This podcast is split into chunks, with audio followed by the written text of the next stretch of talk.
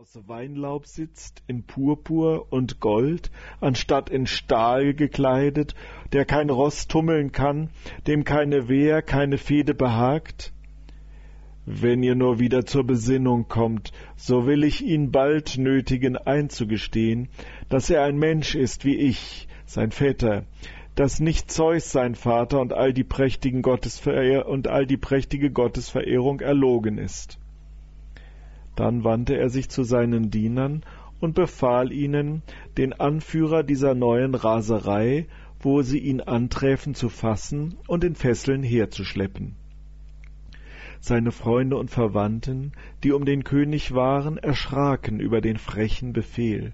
Sein Ahnherr Kadmos, der im hohen Greisenalter noch lebte, schüttelte das Haupt und missbilligte das Tun des Enkels aber durch Ermahnungen wurde seine Wut nur gestachelt, sie schäumte über alle Hindernisse hinweg wie ein rasender Fluß über das Wehr. Unterdessen kamen die Diener mit blutigen Köpfen zurück. Wo habt ihr den Dionysos? rief Pentheus zornig entgegen.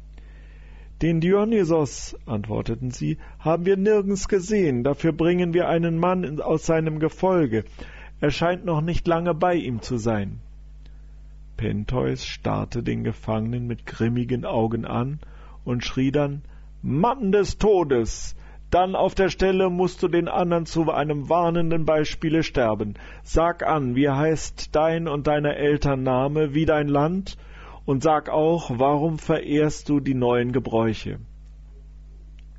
Frei und ohne Furcht erwiderte jener Mein Name ist Akötes, meine Heimat Mäonien, meine Eltern sind aus gemeinem Volke.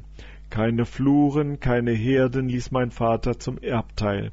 Er lehrte mich nur die Kunst, mit der Angelrute zu fischen, denn diese Kunst war all sein Reichtum.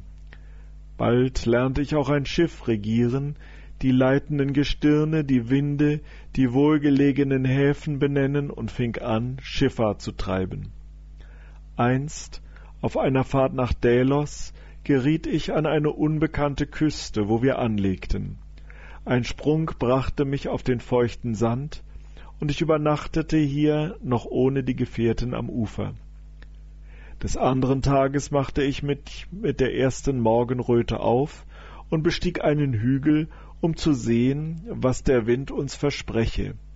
Inzwischen waren auch meine Gefährten gelandet, und auf dem Rückwege nach dem Schiffe begegnet